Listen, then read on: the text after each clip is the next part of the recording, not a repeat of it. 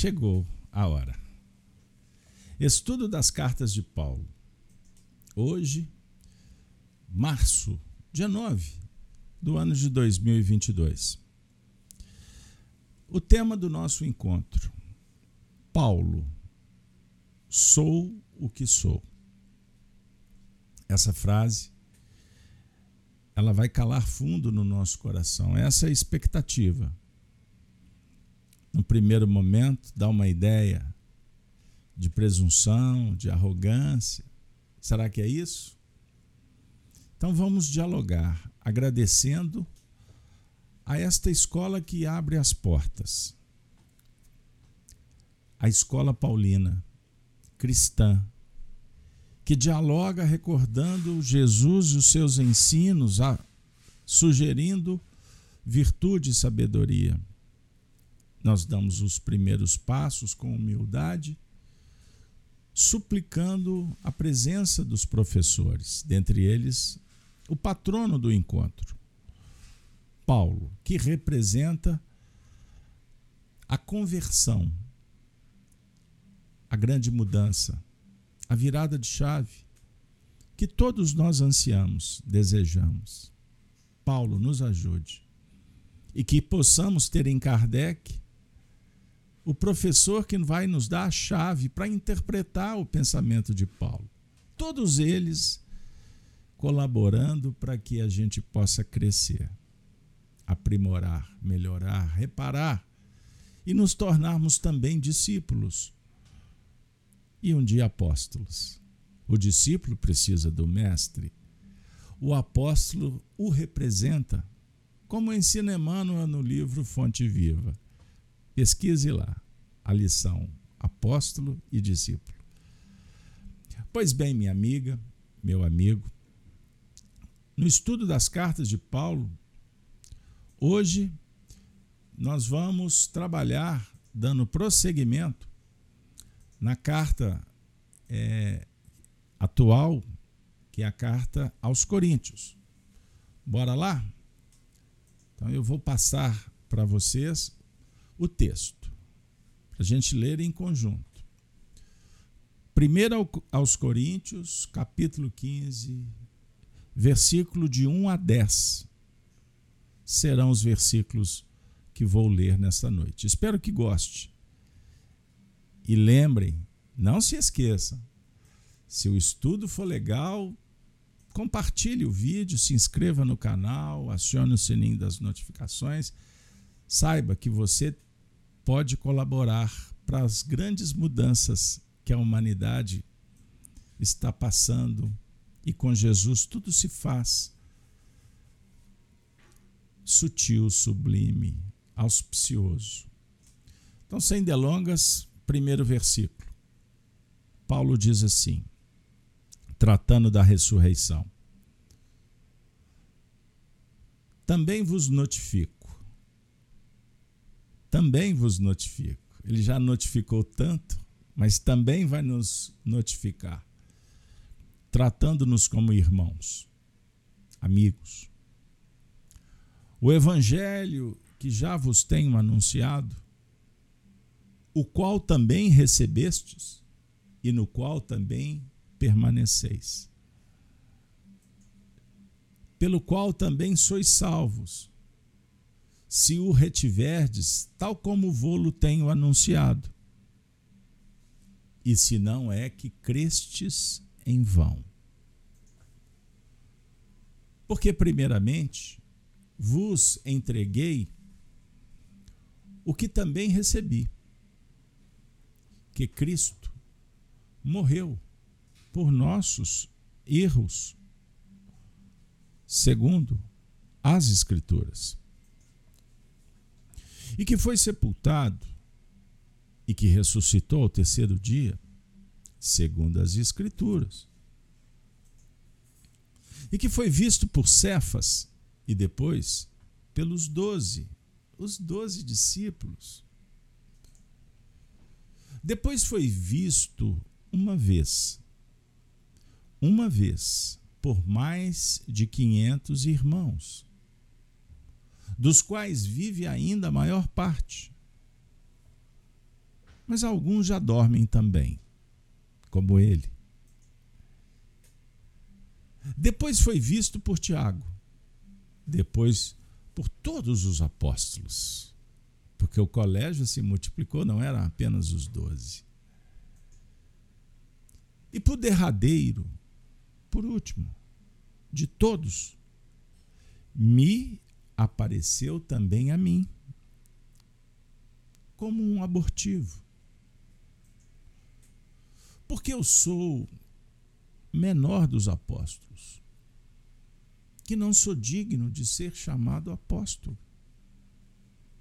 Pois persegui a igreja, a comunidade, a um número incontável de pessoas que seguiam, que acreditavam e viviam com Cristo.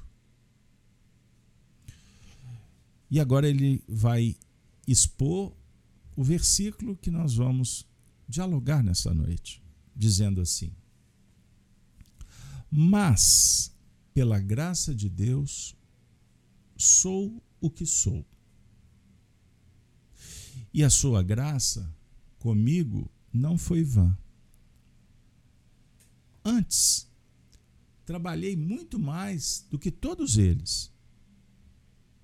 Todavia, não eu, mas a graça de Deus que está comigo. Pela graça de Deus, sou o que sou. Minha amiga, amigo, você que está chegando pela primeira vez, vale a gente lembrar que os estudos anteriores estão disponibilizados gratuitamente nos nossos canais. Na Rede Amigo Espírita no YouTube e também no canal Gênesis, que é mantido pela FIAC, a nossa casa. Gênesis. Que eu aproveito para convidá-los todas as manhãs de segunda a sexta, o Evangelho Gênesis no lar, Evangelho no coração. Participe conosco. Mas as cartas de Paulo, como os demais programas, todos disponíveis, são mais de dois mil tratados, estudos, enfim. Na noite de hoje, ou você que está acessando em outro horário, o recado que nos chega é muito forte é um tratado filosófico. Paulo afirmar: sou o que sou. Qual que é a primeira ideia que nos visita? Você que está no chat, enderece, enderece seus comentários, perguntas. Vamos juntos. Somos todos aprendizes. Sou o que sou. E que se dane o mundo? Não estou nem aí. Isso tem um quê de arrogância? De vaidade? Por que Paulo afirma: sou o que sou? Em filosofia, nós vamos refletindo. Eu gosto muito de uma frase: que você não precisa fazer nada para provar o que você Quer que repete? Você não precisa de fazer nada para provar o que você é. Parece uma contradição, é um paradoxo. Porque dentro de um contexto social, observem que o esforço continuado é exatamente provar alguma coisa. Nós vivemos numa era chamada o tempo, o tempo, a era do know-how. Nós temos que dar resultado. Então você tem que estar provando o tempo todo que você é competente, que você dá conta, que você consegue. Há uma pergunta no chat se a frase sou o que sou é um diálogo com o autoconhecimento. Eu peço para você esperar só um pouquinho, porque você, como uma médium intuitiva, já foi lá no futuro. Aguarde um pouco. Porque, na verdade, nós precisamos, em filosofia, conhecer a nós mesmos.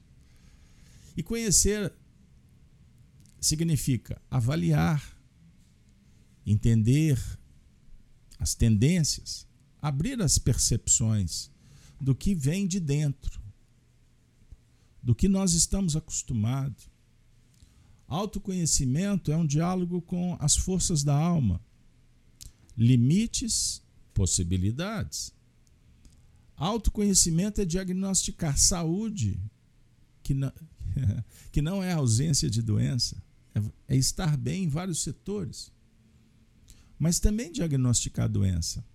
Autoconhecimento é um diálogo com o tipo de energia que nós geramos, lidamos, as frequências vibratórias que irradiamos. Autoconhecimento é um diálogo com a conexão consigo mesmo. Por quê? Para que se autoconhecer?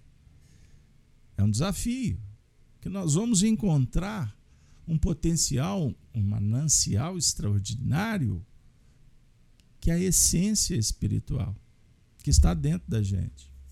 Da mesma forma, na sequência, dominar dominar a todo esse universo que foi descoberto ou que estará sempre em processo de descobrimento. Então, é o Cristóvão Colombo em busca de um novo mundo, sendo orientado pelas estrelas, pelos equipamentos da época, pela experiência dos navegadores, para fazer depois uma cartografia, desenhar um mapa, esquadrinhar a si mesmo. Perceberam? Então, quando Paulo fala sou o que sou, ele afirma com muita propriedade, com firmeza, sem tergiversar, sem negociar com o que está do lado, mas afirmando para si mesmo as suas convicções, seus princípios. Então, Paulo dialoga conosco de uma forma muito respeitosa, carinhosa e caridosa, conclamando-nos para esta afirmativa. Paulo, sou o que sou? Tira o Paulo. Vamos pronunciar. Sou o que sou.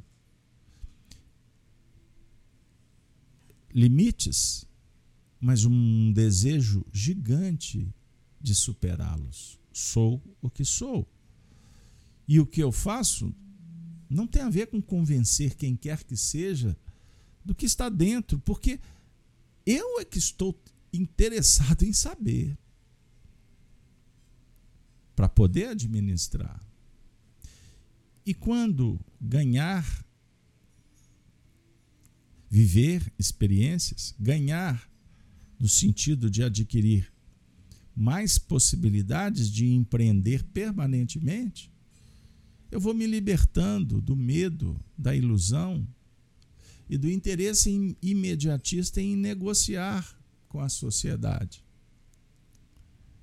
Em sociedade, nós trabalhamos como somos. E quanto melhor, naturalmente, mais qualificada será a minha atuação. Ou seja, o progresso íntimo ele vai gerar influências, ele vai sugerir o bem, a bondade, a justiça. Compreenderam? Então, nós temos amigas no chat que está falando que hoje no Gênesis no lar eu pronunciei a frase: Deixe suas cascas, suas máscaras pelo caminho, quer dizer, seja você sua essência real e leve. Leve essa essência na sua caminhada. Ou seja, brilhe essa luz. Porque nós somos a própria essência. A gente não leva a essência. Nós somos eternos. A eternidade é a nossa capacidade de viajar lendo as páginas escritas e escrevendo as que estão em branco. Olhar para o passado, vislumbrar o futuro e agir conforme o código moral, a lei divina que está dentro do coração, na nossa consciência. Paulo, sou o que sou. Ele se converteu. Ele abriu mão, ele transformou, ele modificou, ele fez uma escolha muito séria na sua vida. E ele teve que abrir mão, porque escolha é isso. Aliás, eu aproveito para convidá-lo. Sexta-feira, Chico Live Xavier. Vamos continuar batendo um papo sobre a conversão de Paulo. Olha que beleza. A conversão de Saulo, né? É, eu sempre coloco Saulo com Paulo, mas na verdade é o homem velho, o homem novo, que precisam de ser amigos. Nós não temos que brigar com o passado. Tem muita gente brigando com o outro na sociedade e querendo me impor. Por quê? Porque está mal consigo mesmo. Não consegue se ajustar, então tudo desajustado pelo caminho. Perceberam? Então, o Espiritismo, conforme a questão 621, lembrada aí pela companheira no chat, 621, aonde está escrita a lei de Deus. Eu gosto muito de repetir. Não está esculpido. Aonde estão as leis inscritas? É um lugarzinho só. É uma lei única. Amor. O amor é a própria essência moral. Olha que extraordinário, isso é filosofia pura. Isso é da, da época clássica, pré, pós-socrática. É um diálogo com Pitágoras, que bebeu nas fontes de Hermes, lá no Egito Antigo.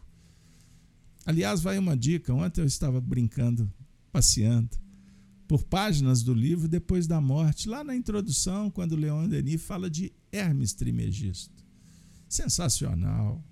O processo da iniciação simbólica. Perceberam, minha amiga, meu amigo? Então, com muita alegria, eu vim conversar com vocês nessa noite. Eu preciso de perguntar e de afirmar quem eu sou. O que eu vim fazer na vida? Compreenderam? Porque na existência Sempre vale lembrar em Espiritismo que nós estamos na Terra para descobrir a finalidade da vida. É isso aí. Finalidade na vida. Sócrates afirmara que a sabedoria começa na reflexão.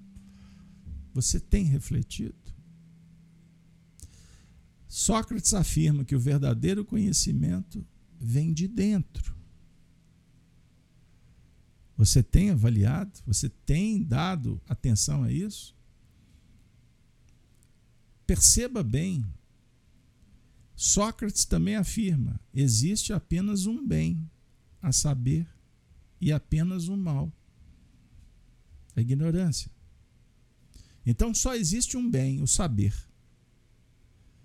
E só existe um mal, a ignorância. Compreenderam? Com ignorância, como posso afirmar sou o que sou?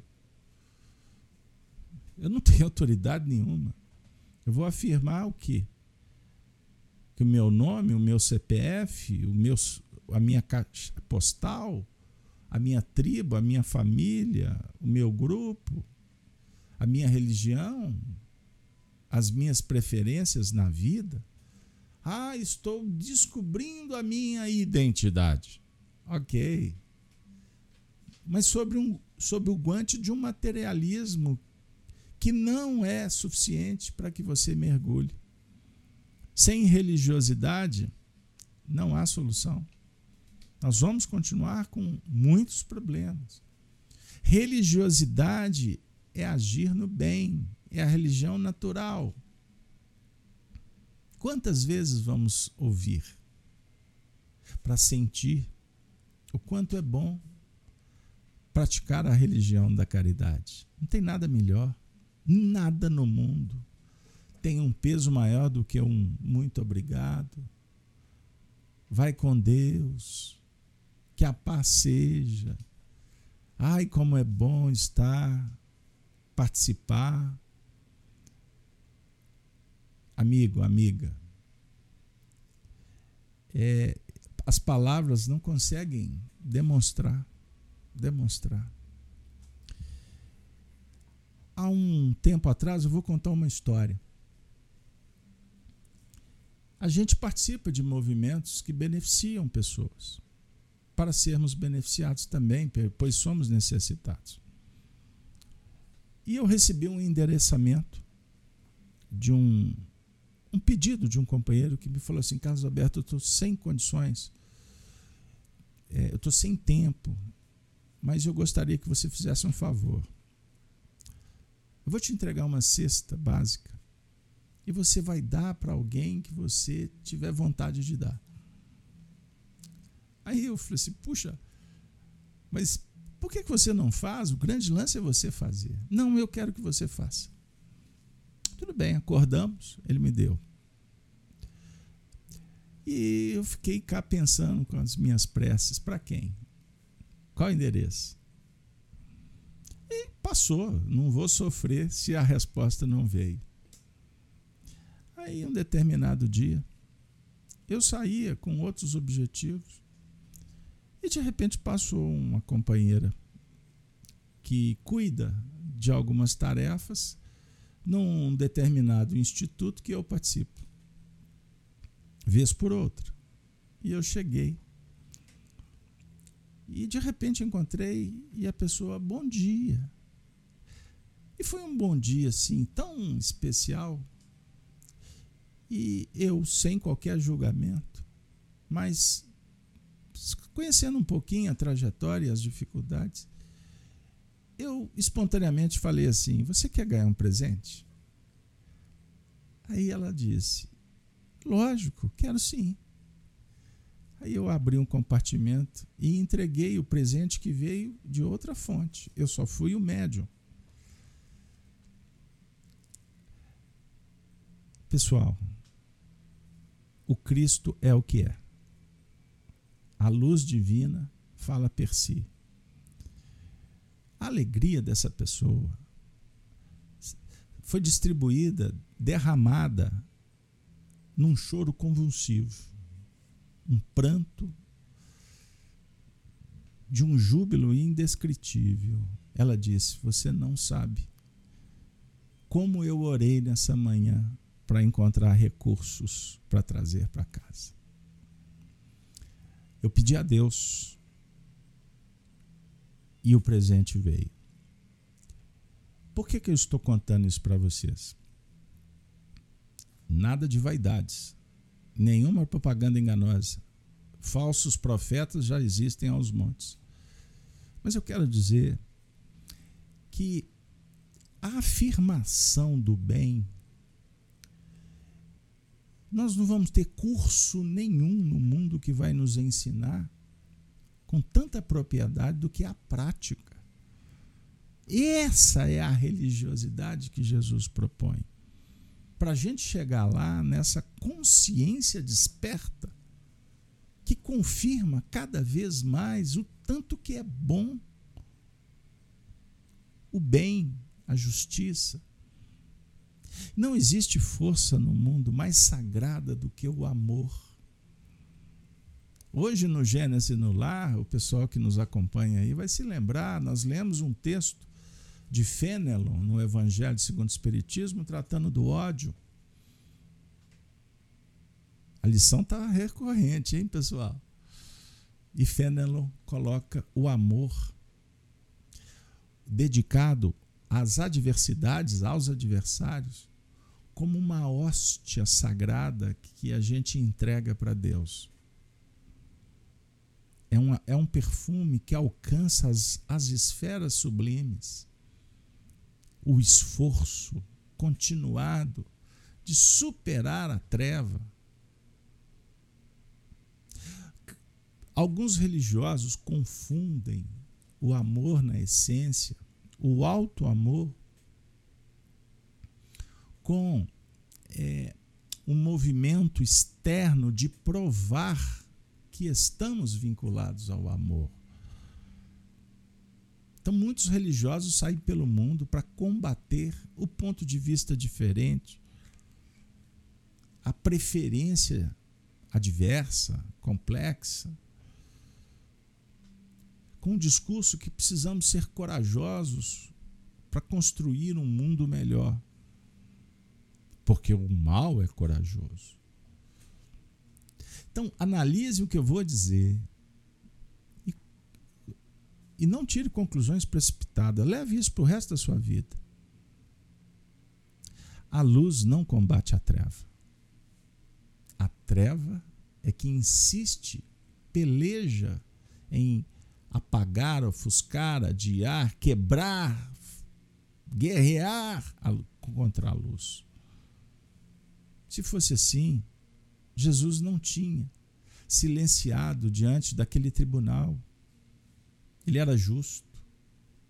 Se fosse nesse sentido, Jesus tinha delatado, contado para Pôncio Pilatos, o representante de Tibério César, o que que os, os seguranças, os soldados de Caifás fizeram com ele durante uma noite inteira, conforme a descrição de Chico Xavier e vocês vão achar numa live no nosso canal. Ele tinha advogado em causa própria. Para afirmar que ele era, ele era o quê? Compreenderam? Ele disse que veio ao mundo para servir, não para ser servido. Ele tinha autoridade, ele tinha compreensão, ele tinha condições dialéticas, conhecimento das leis para advogar em causa própria? Não fez. Não fez. Perceberam? Ele respondeu, e eu não canso de repetir: perguntado que era verdade, pela astúcia de Pilatos, o que é verdade? Qual foi a resposta que ele deu? Vou parafrasear Emmanuel, eu adoro essa frase. Jesus respondeu com o maior silêncio que a humanidade já ouviu. Ele era a própria verdade. Ele falava com, pela, como queira, verdade, com V maiúsculo. A verdade divina, insofismável, imutável. Pseudos verdades, narrativas, discursos, justificativa, confundem e não explica.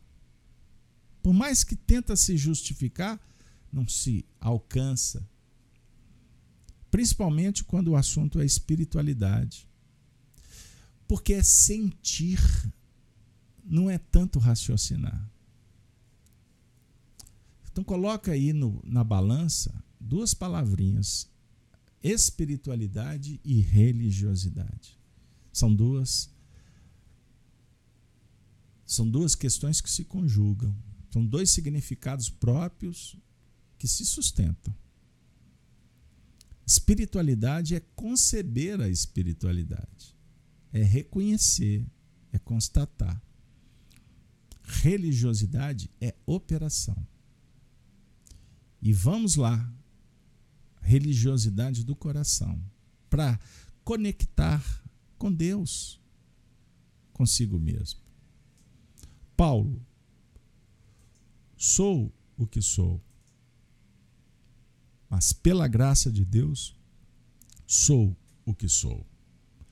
Agora, para a alegria do pessoal, grande parte que já está acostumado com os nossos encontros, nós vamos receber ele, no nosso espaço virtual Emmanuel para comentar esse versículo.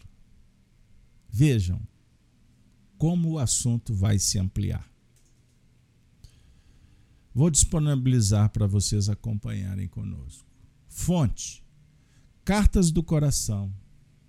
Pela graça de Deus é o título. Médium Chico Xavier. Ouçamos Emmanuel.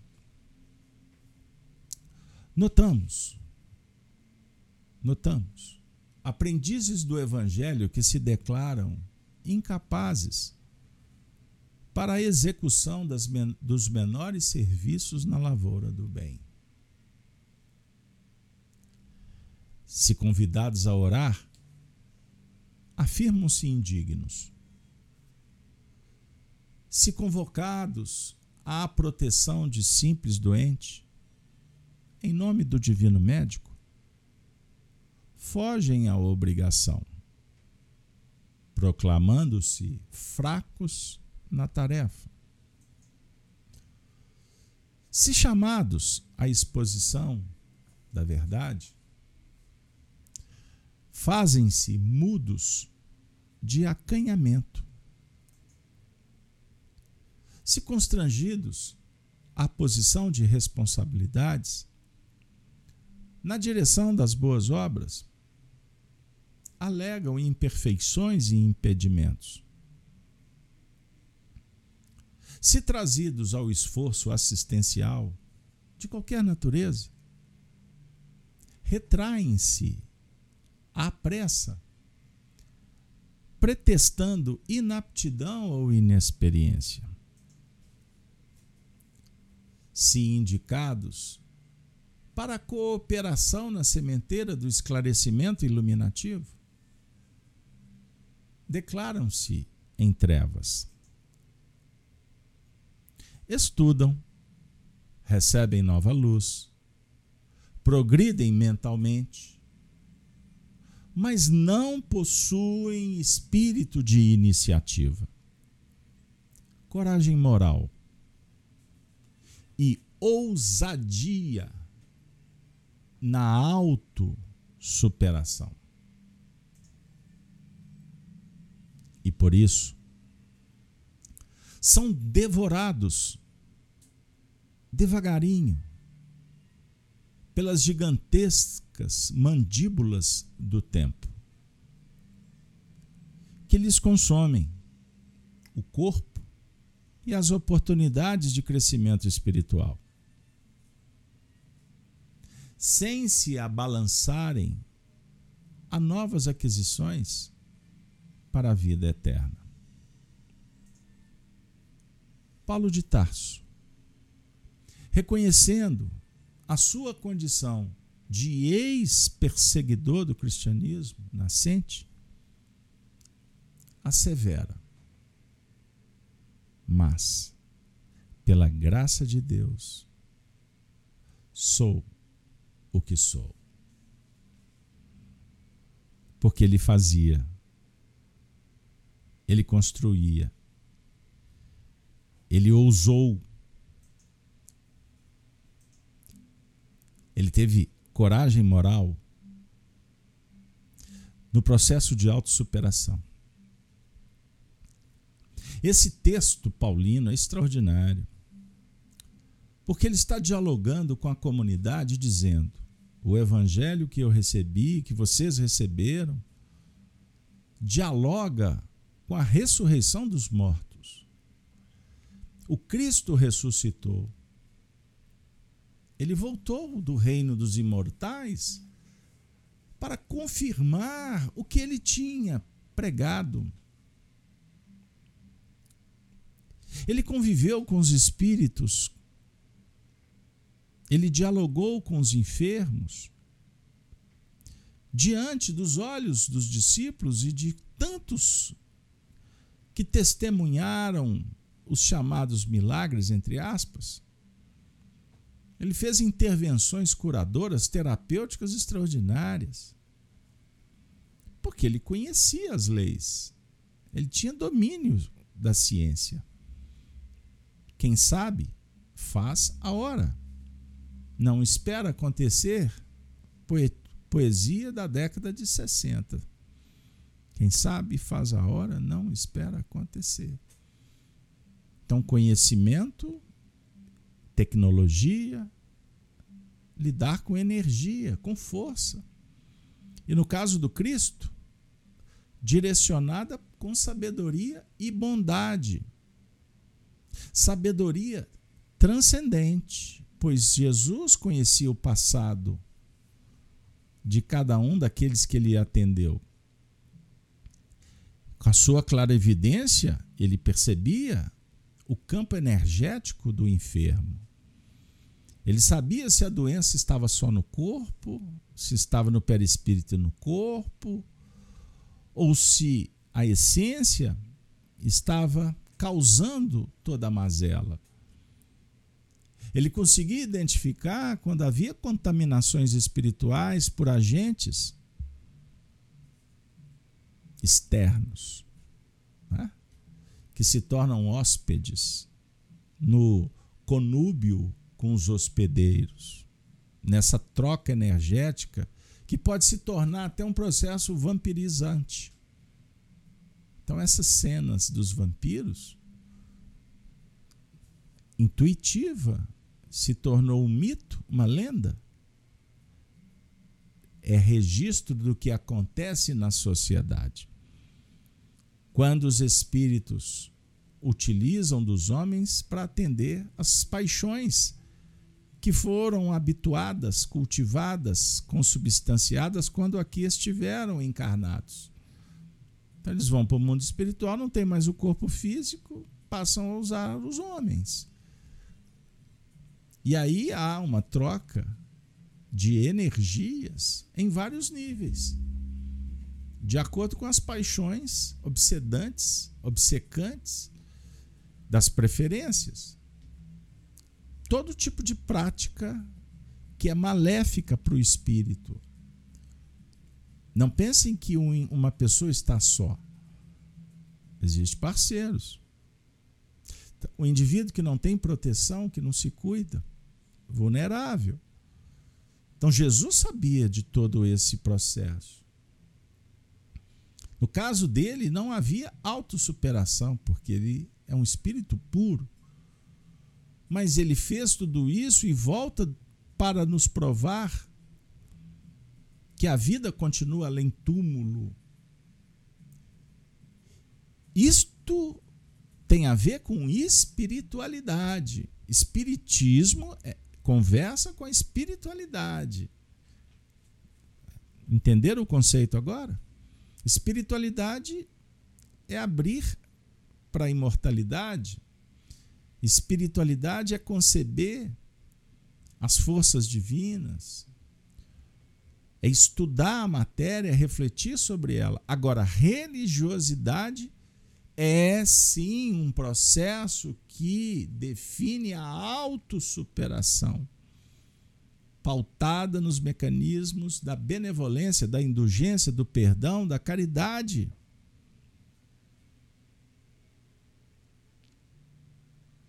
Então, todos nós já sabemos disso. Todos já leram Kardec. Todos já passearam pelo livro dos médiuns. Espíritas, mediunidade, reencarnação, para nós já é um fato. Você não veio para esse evento passear, fazer turismo. Ah, não vou assistir a novela, vou ali. Quem sabe? Não. Nós viemos para cá sabendo que aqui temos que passar por um portal, umbral, escola. É. Temos que nos esforçar. Matriculamos e agora temos que ir até o fim. E essa escola é uma escola exigente. Os professores possuem autoridade.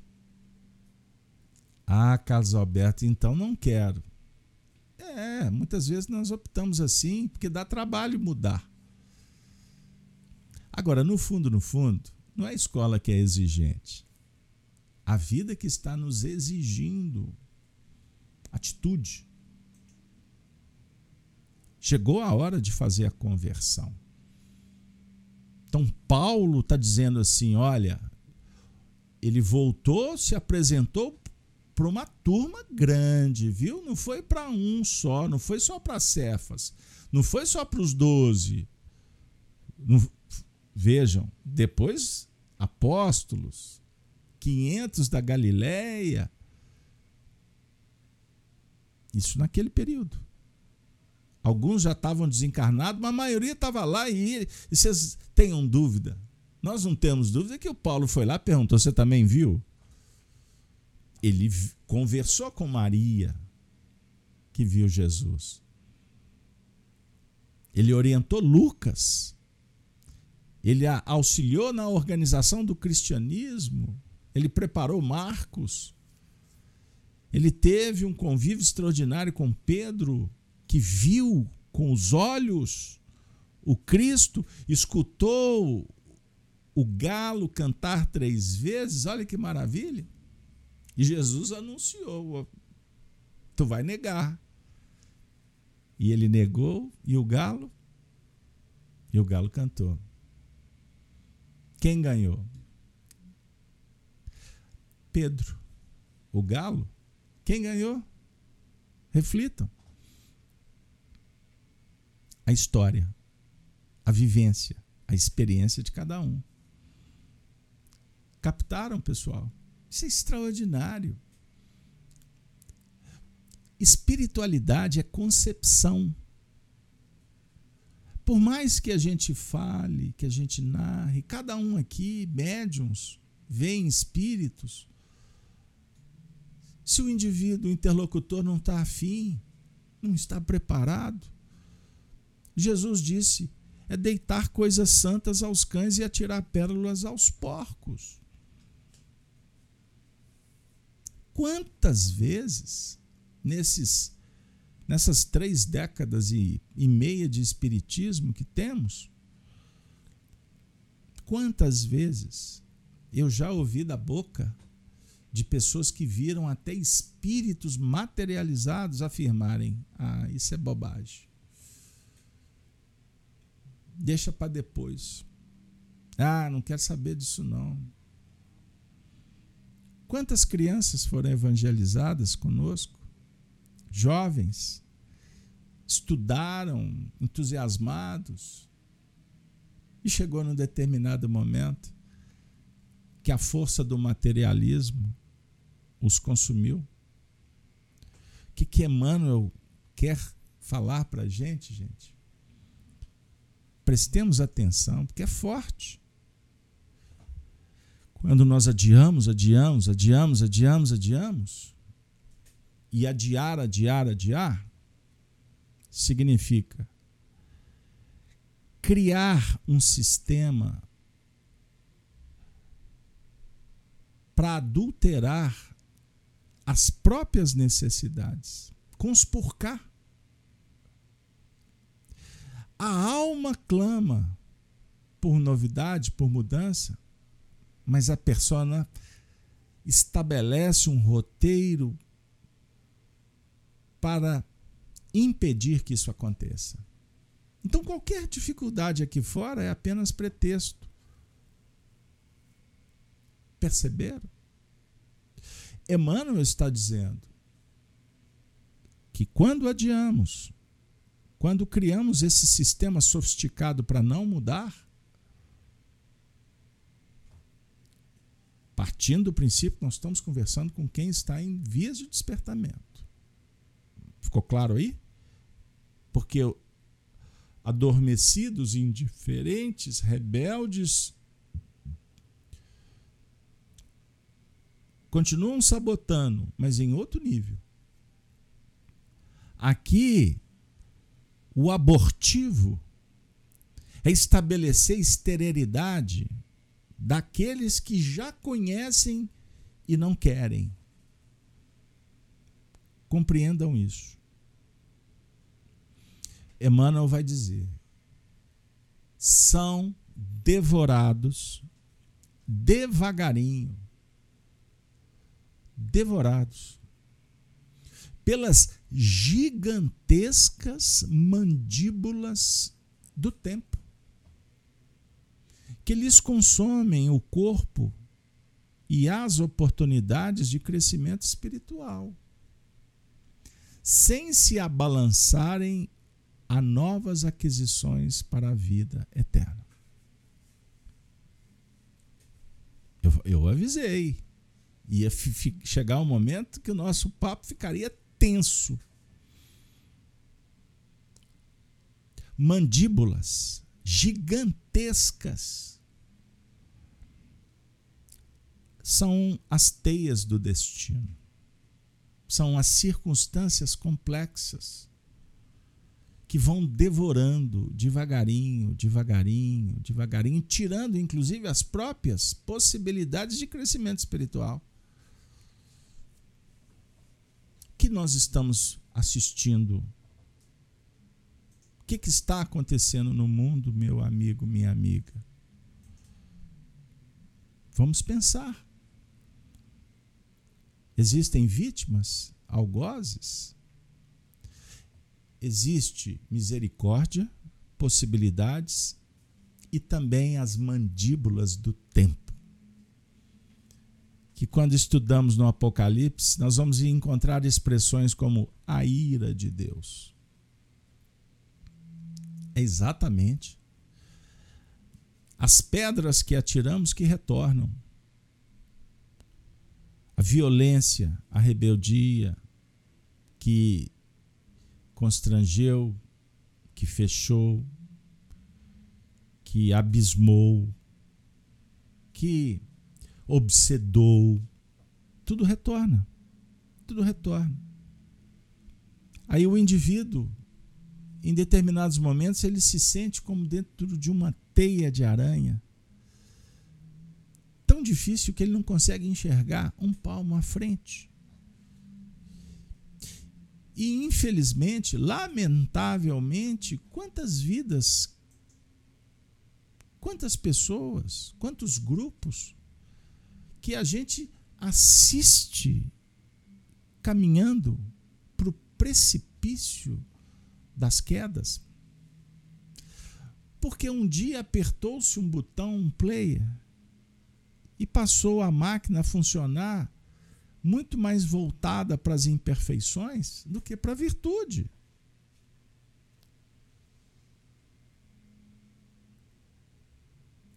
É necessário quebrar as algemas? É necessário, se vocês me permitem, abrir as algemas. Porque quebrar dá uma ideia de destruição. Embora seja lei natural, seja lei divina. Embora destruição é transformação. Um flagelo destruidor, na verdade, é uma manifestação da natureza. A natureza não, não dialoga com a moral. Natureza é natureza. Ela se esforça para se, se manter, estabelecer o equilíbrio. A questão moral é o diálogo com os seres conscientes, os homens que estão na natureza. Então vamos pensar, é uma proposta, tá? Com todo respeito, não estou contrapondo, estou dizendo. Vamos pensar em achar chave. Porque chave é para abrir ou para fechar. Mas vamos pensar na chave para libertar. Vocês se recordam daquele fenômeno que está registrado no livro Atos dos Apóstolos? Quando os espíritos abriram as cadeias e Paulo resolveu não sair? O que causou uma perplexidade? Não vou discutir os espíritos que abriram a cela e Pedro saiu são contextos, são figuras, são ensinamentos distintos. Mas Paulo quis dizer: eu prego o evangelho em cadeias. Olha que espetacular! Eu prego o evangelho em cadeias.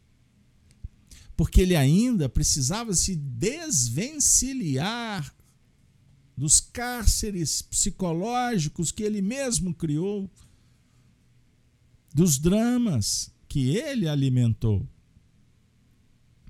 Até chegar no, numa culminância que Paulo diz: O Cristo em mim, o amor do Cristo me constrange.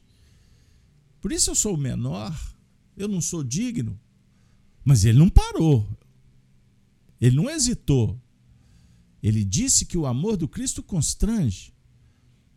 Mas esse constrangimento era o material que ele precisava conhecer, dominar, transformar para entrar num trabalho de cooperação. Cooperação é respeito aos valores,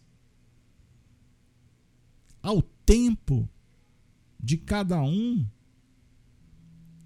dialogando com o sentido que proponha o perdão, colaboração. O espírito de, de verdade no Evangelho segundo o Espiritismo, fala da virtude do devotamento e da abnegação. Aí o Paulo chega naquela culminância para afirmar: não sou mais eu que vivo, mas o Cristo que vive em mim. Ou seja, o ego ego, que é o diálogo com emoção, com paixão, com egoísmo, com orgulho, com vaidade. Esse ego vai sendo redirecionado e a essência crística espiritual que está dentro passa a ganhar espaço e conduzir o processo e não ser abocanhado, destruído, na tentativa de impedir que o progresso se faça pelos nossos interesses imediatistas. Compreenderam, pessoal? Então, nós estamos aqui envolvidos por uma equipe espiritual. Eu gosto de apresentar esse painel, pois é um pedacinho, um recorte do trabalho que nós fizemos, reverenciando a Chico Xavier, Emmanuel, família com a colaboração de Arnaldo Rocha, de Cidália, de uma série de trabalhadores. E a gente ofereceu para o movimento espírita esses dois livros. Por que, que eu não estou fazendo jabá do livro? Para explicar. Estou dizendo, porque não tem qualquer interesse comercial a não ser doutrinário. Antes que. Já estou explicando mas para dialogar com vocês da beleza de se trabalhar com uma equipe. Equipe de amigos que nos dão sustentação, que nos inspiram para prosseguir. Pois sozinho a tarefa é complexa. Por isso a colaboração. Por isso esse intercâmbio nessa escola paulina que vamos encontrar tantos espíritos que nos coordenam, que nos apoiam, como o seu anjo, benfeitor, mentor, guia. Esse espírito que ama tanto que te acompanha, foi ele em quem trouxe você. Não pense que viestes sem autorização ou apenas porque lembrou. Veio aleatório. Aqui é um portal. Aqui é uma casa séria. Aqui é uma escola de muito amor, de respeito, de espiritualidade. Por isso tem curas. Quantos são curados, beneficiados durante essas lives? Porque tem fé do tamanho de um grão de mostarda, mas é suficiente para mudar. Aí ele coloca a água, faz a prece, pede o remédio, aí os espíritos. É assim que funciona. É assim que caminha a espiritualidade junto à humanidade terrena. Minha amiga, meu amigo, chegou a hora da conversão. Paulo de Tarso está nos convidando para assumirmos de alma e coração a nossa posição. Mas para isso, precisamos de reconhecer. Qual a finalidade do existir quem somos nós? A sua identidade espiritual. Tomem cuidado, porque no cenário atual fala-se muito em identidade e se apoia e o diálogo é materialista, é hedonista, é sexista, é paixão. Compreenderam? Nós estamos falando de percepção da identidade, da essência espiritual, e para isso é necessário o despertar da consciência. Consciência e essência, guardem. Aí a gente entra no território de uma ciência que ganha espaço e que vai ser muito conhecida no futuro a psicologia transpessoal, consciencial. Estudem os fenômenos e vamos juntos na direção do Cristo, nesse momento tão especial da nossa trajetória espiritual. Minha amiga, meu amigo, que pena. Mas estamos fechando o livro. Chegou a hora de agradecer e nos despedir. E nós vamos recordar dos cristãos dos primeiros tempos, quando diziam: Ave Cristo. Os que aspiram à glória de servir em teu nome te glorificam e saúdam. Ave. Ave seja Cristo.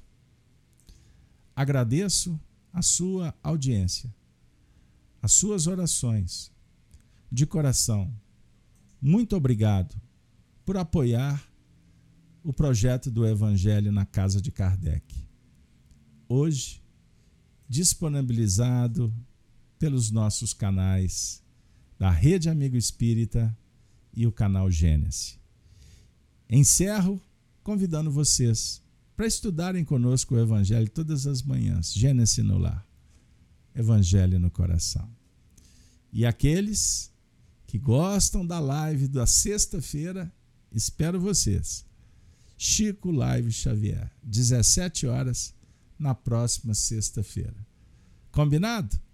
Bora lá? Então valeu, meu povo. Um beijo, um abraço e que Maria Santíssima envolva toda a família, a todos vocês, a todo o planeta Terra, para que a paz se faça. Valeu, até lá, até lá, até a próxima, se Deus quiser.